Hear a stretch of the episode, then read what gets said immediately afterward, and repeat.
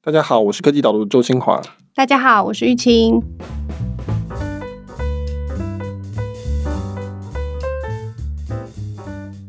Michael，你的律师执照还收着吗？在哪？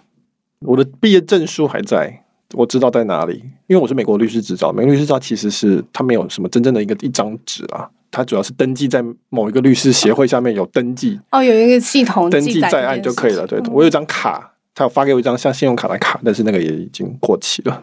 对，跟我的毕业证书一样，我的纸本我也不知道收到哪，但是应该记录上面大概是查得到。对，如果我现在还在做律师的话，我大概就会把我的执照贴在我的客户的办公室的墙上，这样子作为一种护身符。我们今天想要聊的就是执照这个东西。对，因为这个是我大概两周前在台湾的全国律师公会做了一场演讲，演讲的主题是从。专业服务业、律师业的角度来看，它会怎么被科技给影响？他们是一个创新的一个委员会，其中一个小的分会在办的演讲了哈。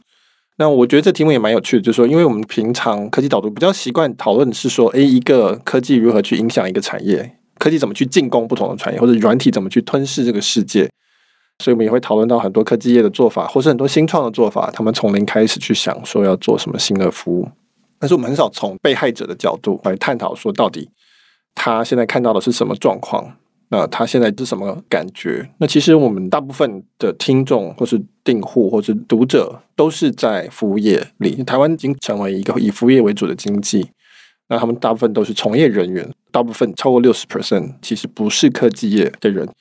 其实也许偶尔要从这个角度来看，会比较有趣，或者觉得跟我有关。我猜测了，大部分的现在在服务业里工作的人，他们的感觉就是说，我好像常常听到说，我这工作快要没了，机器人快要把我取代了，或是干嘛。我也觉得这个产业好像在变，我也觉得好像很多做法似乎是不太有用，但是我不太能确切知道说会发生什么事情。而且我觉得我这做的事情其实很困难啊，或者说很有挑战性啊，或者很需要脑袋啊，怎么可能就把我取代了呢？我猜大部分的听众或者读者可能目前普遍性来讲是这种感觉。对，就是说。你看到很多新闻上面，或者是专题报道的时候，会知道说科技的力量是无远佛界，而且进步神速的感觉，那就会很担心说它是不是一直在改写我们生活或者是运作的规则？这样，那最令人担忧的部分，一定就是说跟我的工作有没有关系嘛？因为跟我的温饱是有关联的。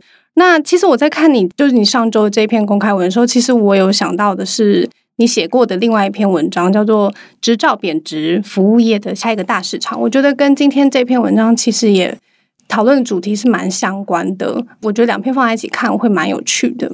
对，那我们今天要讨论这一篇文章，基本上是以有执照的服务业，他们是如何被科技所影响为主题讨论。所以有执照的服务业就包括比如说律师、会计师、医师、技师、投资顾问、理专。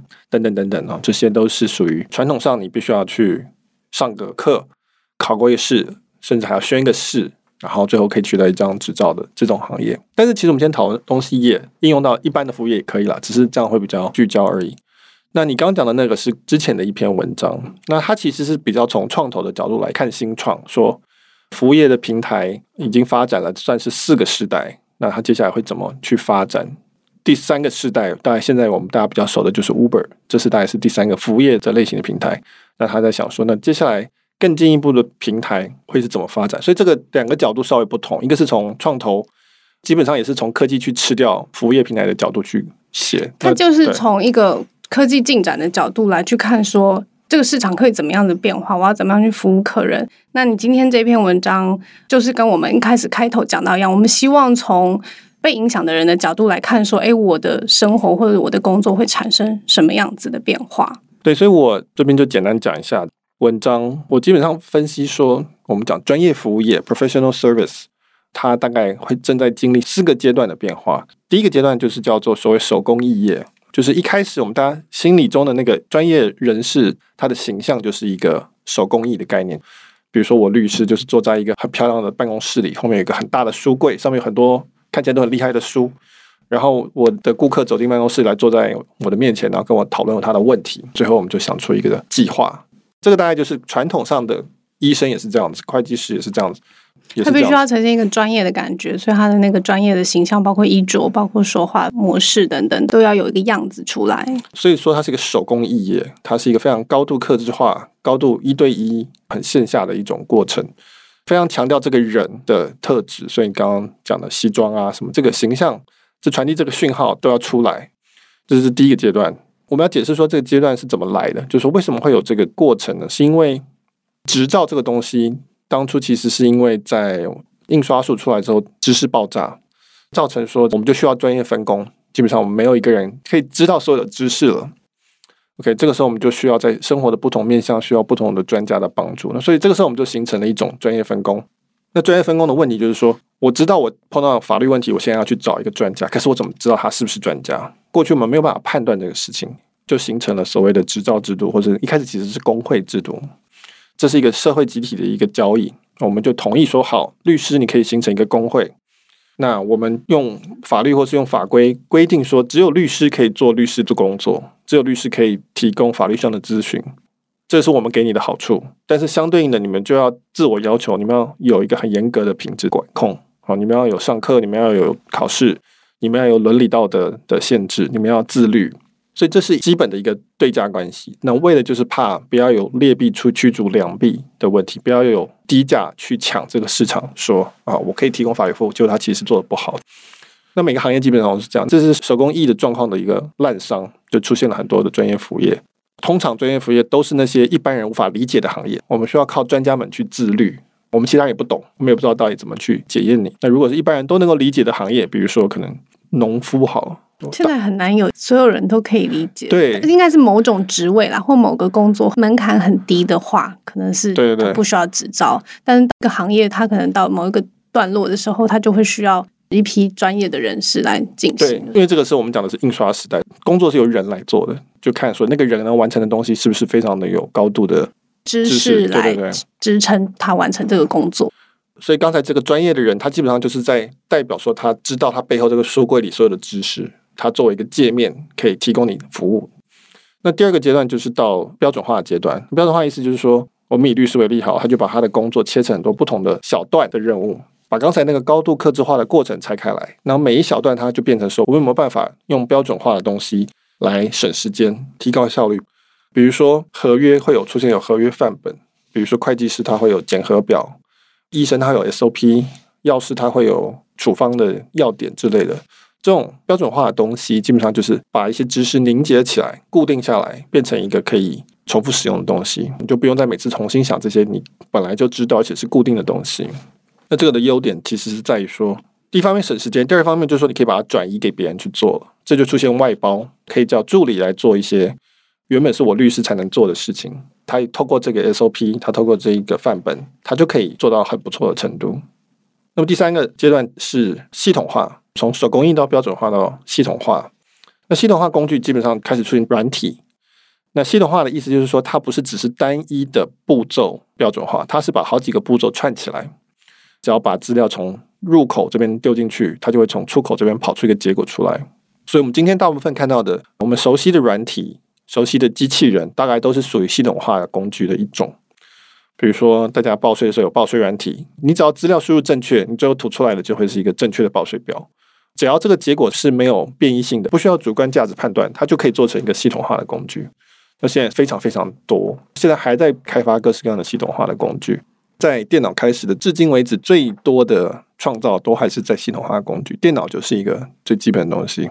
我举例子说，我做了眼睛的雷射手术，医生基本上也是把我的眼睛的资料啊、位置啊什么输入，然后医生要把角膜翻开。这个是医生价值最高的那个动作，但是后面其实的那个角膜的曲率的这一部分，其实是完全是电脑进行，它照你输入的资料去做，所以这也是一个系统性的工具。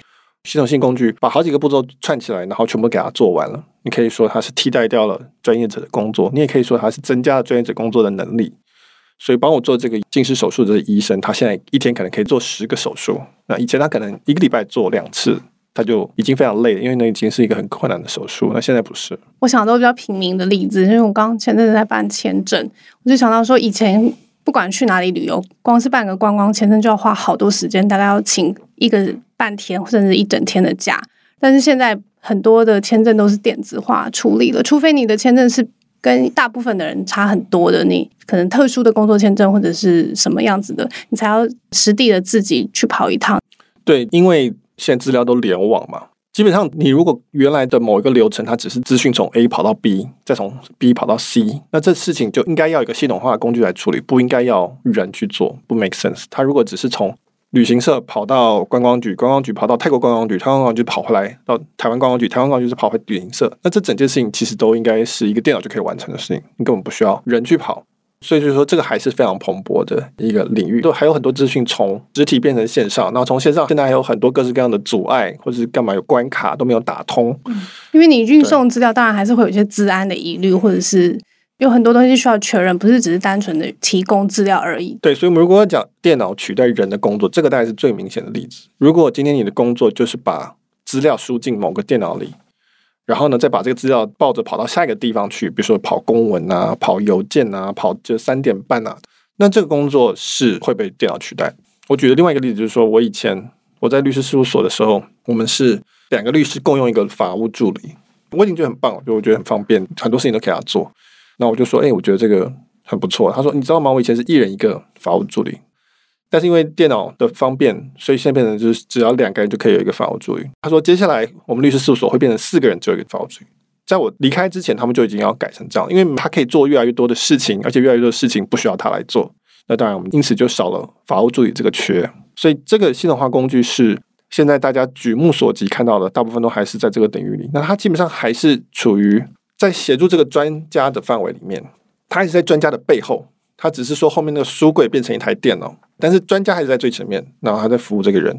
到目前为止，这个部分其实并没有真正的改变到这个工作的流程。那第四个流程就是叫做平台化 （platform）。那平台化它其实是比较根本性的转变了这个服务的位置。那平台的意思，顾名思义，它就是说平台它一次可以支援很多个专家，事实上它也可以同时服务很多个顾客。平台化好像听起来蛮抽象的耶。先举个例子好了，我们先直接从实例来听听看。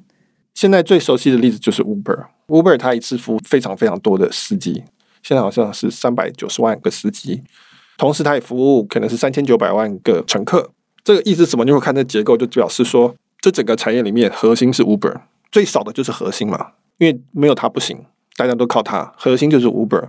那所以你就会发现说，在这个例子里面，大家其实已经不记得司机是谁了，大家只记得 Uber 是谁。所以，我们刚刚一开始手工艺那个形象，不是那个人在前面最重要吗？在台湾计程车司机也曾经有过一段时间，台湾大车队他换成都穿衬衫，这造成一个好的一个形象，就是说哦，大家觉得这很干净、很整洁，大家认这个事情。那现在大家其实不认这个东西，大家现在认的是 Uber 上面平台里面写他这个司机有几颗星，所以核心变成了是平台。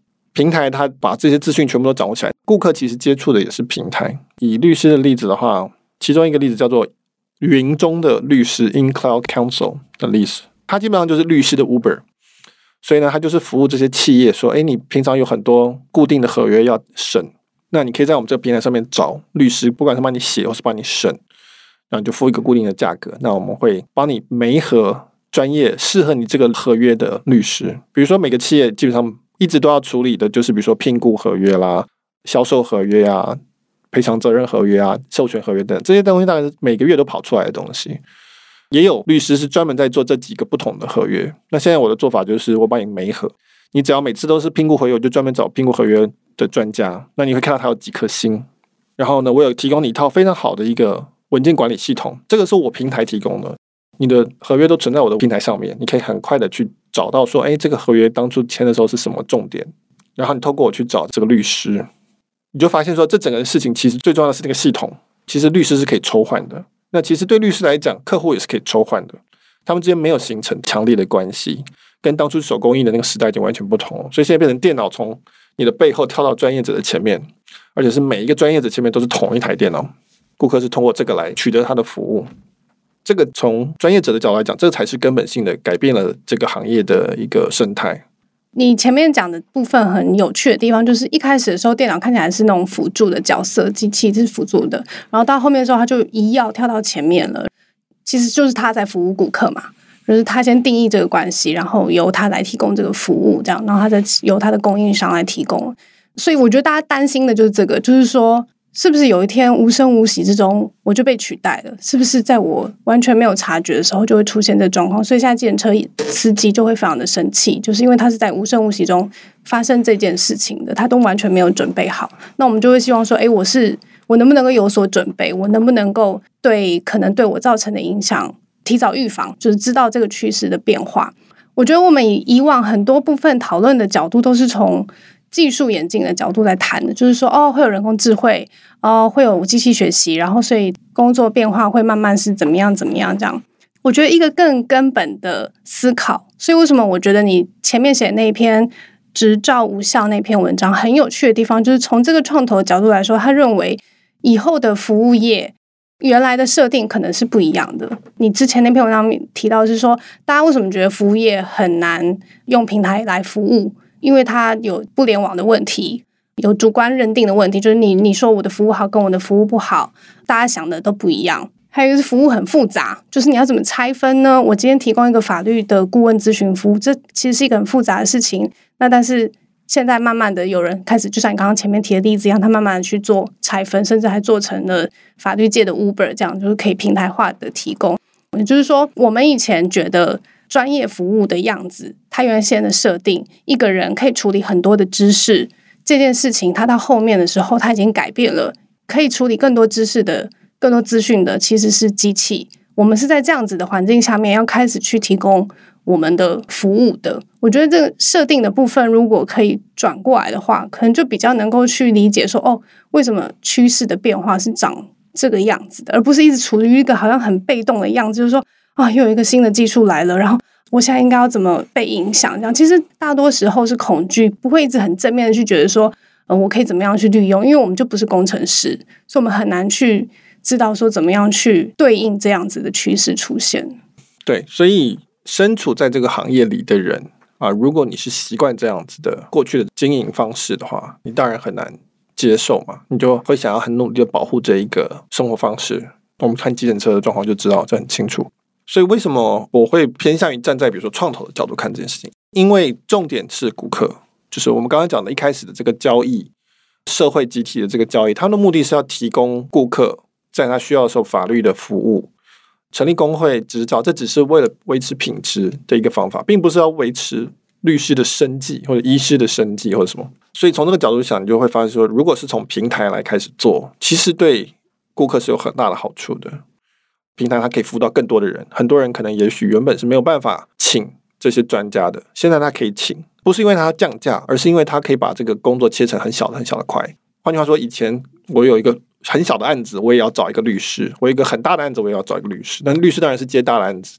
如果说这项律师又有限，时间有限，那因此它的价格也会有一个门槛。那肯定是我一个穷人是没有办法请得起律师来解决我我这个小案子的，或者是说我只有很大的案子的时候，我才会想到要找律师。就，我开玩笑说，大部分的律师都请不起自己，大部分的会计师可能也都请不起自己。可是你今天变成是一个平台，平台就是可以 scale，可以规模化，它可以很小的案子我就收很小的钱，很大的案子我可以收比较大的钱，因为它是软体。那软体我们讲它叫边际成本很低。那因此你就可以很容易的就写几个 code，它就可以拆成很多块不同类似的服务。那反正都是软体嘛。我做软体的时候，我就不会想说我要漏掉那些客人，因为我服务他们几乎没有边际成本啊。我最重要的成本是那个软体，不是那个律师。最终还是会需要到律师，但是律师其实可以花很少的时间，因为是主要是平台已经把大部分的工作给做完。所以从这个角度来讲，在金融业有讲普惠金融嘛，就是 democratization 的这件事情，其他服务也一样，这是第一个事情。就是说，它可以服务到更多需要的客群，那这个其实才是专业服务的本意。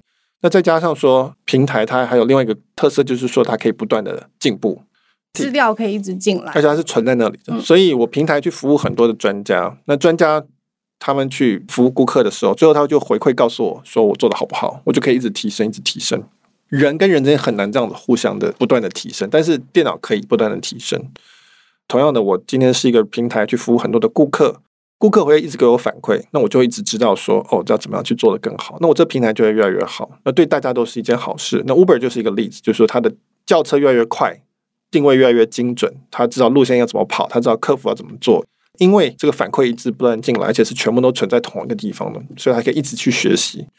那你如果今天是一个很分散的就算是同一个车队里好了，其实司机也不见得会去互相交流这些我们叫叫做 best practice 最好的实践的方式。所以就是有了软体以后，其实这些知识更容易被储存，而且更容易被分析，然后更容易迅速的被运用，对不对？因为它可以去进行后续的调配了。对，我举的一个例子，也是用 Uber 的例子，就是说以前的计程车司机，他可能说我是淡水区的司机，对，我特别熟淡水区。我知道淡水区每个礼拜的什么时间点需要叫车的人，这边的人会特别多。那可能台北市东区的又知道说这里特别多，这个叫做当地的 best practice。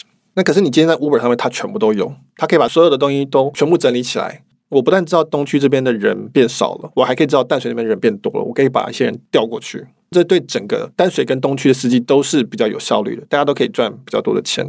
当然，对他们的乘客也比较有效率。这就是平台它的威力所在，它可以 scale。它可以去不断的更新，它可以去把这个 feedback 的资料输入进来，使得这整个服务至少从顾客的角度来讲，它是越来越好的。而且你不知道为什么它就越来越好，就会发现说，哎，好像品质就一直增加。但是你过去的这种手工艺的感觉的东西，它就没有办法以这种速度增加。长期下来，一个有平台去服务的专家，跟一个没有平台去服务的专家，有平台服务的专家，他进步会更快，而且是追不上的的程度。从很实务的角度来讲，就是说，如果是专家的话，他一定要拥抱这个方向。就算他还想要维持原来的做法，他还是必须要尽快的去使用这些工具。OK，我觉得你刚刚提到平台是完全是从顾客角度出发，跟过往执照的发放其实是两个角度不一样。这其实你之前也有写过啦，就是你觉得说平台出来以后，它其实是从顾客的角度去提供这个信任关系的。也就是说，比如说这个司机服务我越好，我给他越多颗星，他就。更多人会想要去选择他，这样就是一个双赢的局面，然后一直不停的往上涨的。除此之外，另外一个，其实我觉得你这一次文章里面提到一个还蛮重要的部分是那个收费的方式。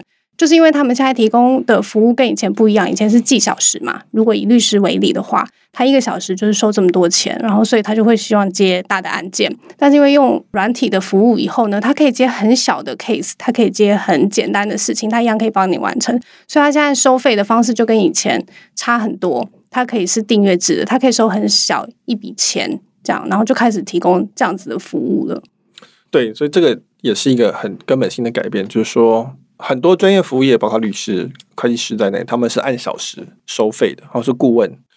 那这是因为他们最大的成本就是律师，或是会计师，或是顾问的时间。他的收费方式必须要 match 这个成本产生的方式，才会有正向的现金流。所以他们的做法就是这样，就是说我会告诉你，我预估我要做多少小时，然后你付我多少钱。那这个对客户来讲，永远都是非常奇怪的事情，就是我不 care 你花多少时间做，我只 care 这个结果要好。应该是说，你结果越好，我给你越多钱啊；你结果越不好，我就不给你钱。怎么会是用小时来算呢？长期来是这样，因为没有办法，因为它成本难估算嘛。就是你刚刚讲，它第一阶段像手工艺，所以它其实要背后累积很多东西，在处理的时候又需要运用很多样的知识，所以它就是用小时来计算。对，这没有办法，专业服务者他自己也没办法，他也知道这个问题，他也知道这很奇怪，就是说我做越快，我钱赚越少，这很矛盾嘛。哈，那但是。就是因为这个成本是这样子，所以他如果不赚这个钱，他的时间会浪费。他每过一分秒，这个时间是浪费。那但是我们今天到平台到这种软体的模式，刚刚前面讲过，最大的固定成本是开发成本。后面去递送每一个服务，其实 Uber 我花了多少钱？我开了几个 million 美金做好这个软体。接下来我服务一万个人跟一亿个人，其实没有差非常的多。那我就可以改变我的计算方式，我就是从每一次搭车里面抽成。这个对司机跟对乘客都好，就是我现在就不用缴那种靠行费嘛，我有赚到钱，Uber 才分到钱，这很合理啊。那我如果我不想要分 Uber 钱，我就不要用 Uber 就好，Uber 没有强迫你做这件事情，那乘客也没有意见啊。以前有那种车行，你可能是说我给他月费是有一个司机这样，那现在不用了，我需要的时候才叫车就好了。所以这对所有人来讲都是。比较有效的，这在经济学里面讲，就是少了这种叫做 dead weight loss，就是没有这种浪费就对了，消灭浪费，这个是软体的优点。对于所有的这个顾客来讲，最大的优点就是说，很多人都可以使用到这个服务。因为我是 Uber，我会希望越来越多人使用越好。律师不行嘛？律师就说我一定是往最高价的客户去走，但是 Uber 没有差，都可以，反正我就是赚多赚少我都赚。这个也是很大的一个事情，就是说，因为这个对顾客有利，符合顾客的需求。顾客是每个市场的重力来源，就是顾客。顾客要什么，最后这个市场就往那个方向走。因为在这样子的收费的状态下面的话，顾客是有需要的时候，我的需求的时候，我才付多少多少的费用。然后司机也是嘛，就是我今天能够提供这么多时间。载人的话，我才投入，我才下去做，而不需要像刚刚讲的车行，我一开始要有一个成本。如果是律师，我一开始要付很多小时的钱，那那个不确定性非常的高。那我要做这件事情，我就要花很多的时间去思考，说，哎，最后得到的效果是不是跟我一开始付出的成本是效益是好的？那但是现在切成那样子的，用软体来服务以后，这个一开始思考就不需要花那么多时间思考，你当然就会慢慢的走向这个方式去了。对，这个很重要一点就是说。因为一切都是资料驱动的，所以证据很清楚。所以你有开到车，你有载到客，你才要付我钱，不是像以前的靠行费。我给你靠行费，但是我也不知道我这个月能赚到多少钱，所以我就很很不确定这样子。这个趋势的往后延伸，就是我现在有很多在尝试叫做 performance charge，就是说它不是照订阅制，它也不是照分润，它是照你的表现的程度来算。有一个你很喜欢的例子，诶，Lambda School。对，Lambda School 也是一个例子。我们以前讨论过的，就是说它是一个教育机构，但是它是投资你钱，那你将来你的薪水它分润，所以你薪水越高，它分润越多，这是一种。呃，我以前常举的例子是一些，比如说医疗器材，比如说癌症的检测好了，脑癌的检测，我们用机器去做脑癌检测，准确率很高。那他可以说，我以后收费也不是照我扫描的次数，而是说我可以超过你原本上个月的指标一 percent，那你就要给我多少奖金？两 percent 你要给我多少奖金？因为这个数字很清楚嘛，所以我是用 performance 来赚钱，而不是照用量来赚钱。有些服务可以这样做的，嗯，就是多了资料、多了证据以后，现在用 performance 计费的这个可能性已经越来越高了，因为他有信心可以做这样子的风险评估计算，所以他知道说他可以提出这样子的服务。然后对顾客来说，我在思考的时候，我就不用花那么多力气去想我要选哪一家，因为他都是找 performance 来跟我收费的嘛。对，所以比如说以我。在的律师业，比如说专利好了，专利申请，我可能可以说，我还是要收你一个基本的费用，这个平台，因为我本来就还要在做事，但是我可以说，我只要每个月我的，比如说我的申请的核准率提高五 percent，那你再给我加多少钱？那你当然给啊，因为这对你来说是好事啊，你可以核准率提高，你可以省很多事情，因为你可以做你的计算嘛，那我也可以做我的计算，最终就是说这两个对我们两个都有利，我会一直进步，然后你的效率会一直提高，这个都是因为我们现在有资料。然后我们用软体去跑这个事情，就变得很清楚。那如果是以前的我在做，比如说我以前也做过专利的申请的时候，我跟他报个价，他说，为什么你报这价？你算什么？你到底会不会写？我怎么知道？然后我就说，那我给你，你报价还要带很多以前的丰功伟业，是不是？我这个成功，对，我要穿西装嘛，我要这坐在那个书柜前面嘛，嗯、对不对？然后我要看起来很有权威，我要给他以前的作品，那他当然也没有兴趣看以前的作品，他就只能用。猜的，用信心、用关系、用各种方法去算。那今天如果是用平台来讲，就不用，我们一切都有数据可以看。今天一直很想要聊的部分，就是说，我觉得大家一直在说，哎，会怎么样变化？可能有一个部分没有去理解到，是我们原先对环境的设定已经正在改变了，因为科技就在改变这个设定当中。对，这大概是科技导读的一个贯穿的主题，就是说，我们现在习惯的假设，在未来都不会适用。那这时候要怎么办？这个就是科技导读要探索的问题，到底要怎么办？嗯，对，所以其实今天讲的这个主题，我觉得或多或少在一些其他篇的文章当中都有稍微的聊到了。不过我们今天就是特别针对大家工作这个角度切入，我们举了蛮多例子啊。我们每次讲到这些例子的时候，都觉得很啊，他们怎么这么聪明？怎么会想到可以用这样子的服务的模式？觉得说，诶，他们从这样子的角度切入是非常有趣，而且也非常有优势的。是，嗯。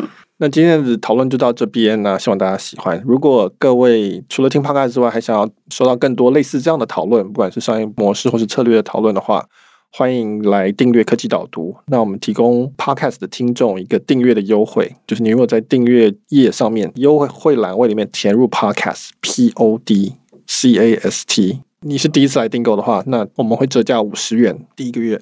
欢迎大家来试试看，我们有三十天的全额退费，所以我们就是 performance based 的。我我们是很有信心啦，所以可以提供这样子保证。我们的编辑成本其实也不高，说实话，所以我们可以这样做。那所以欢迎大家来尝试看看。嗯，好，那今天就到这边喽，谢谢大家，谢谢大家。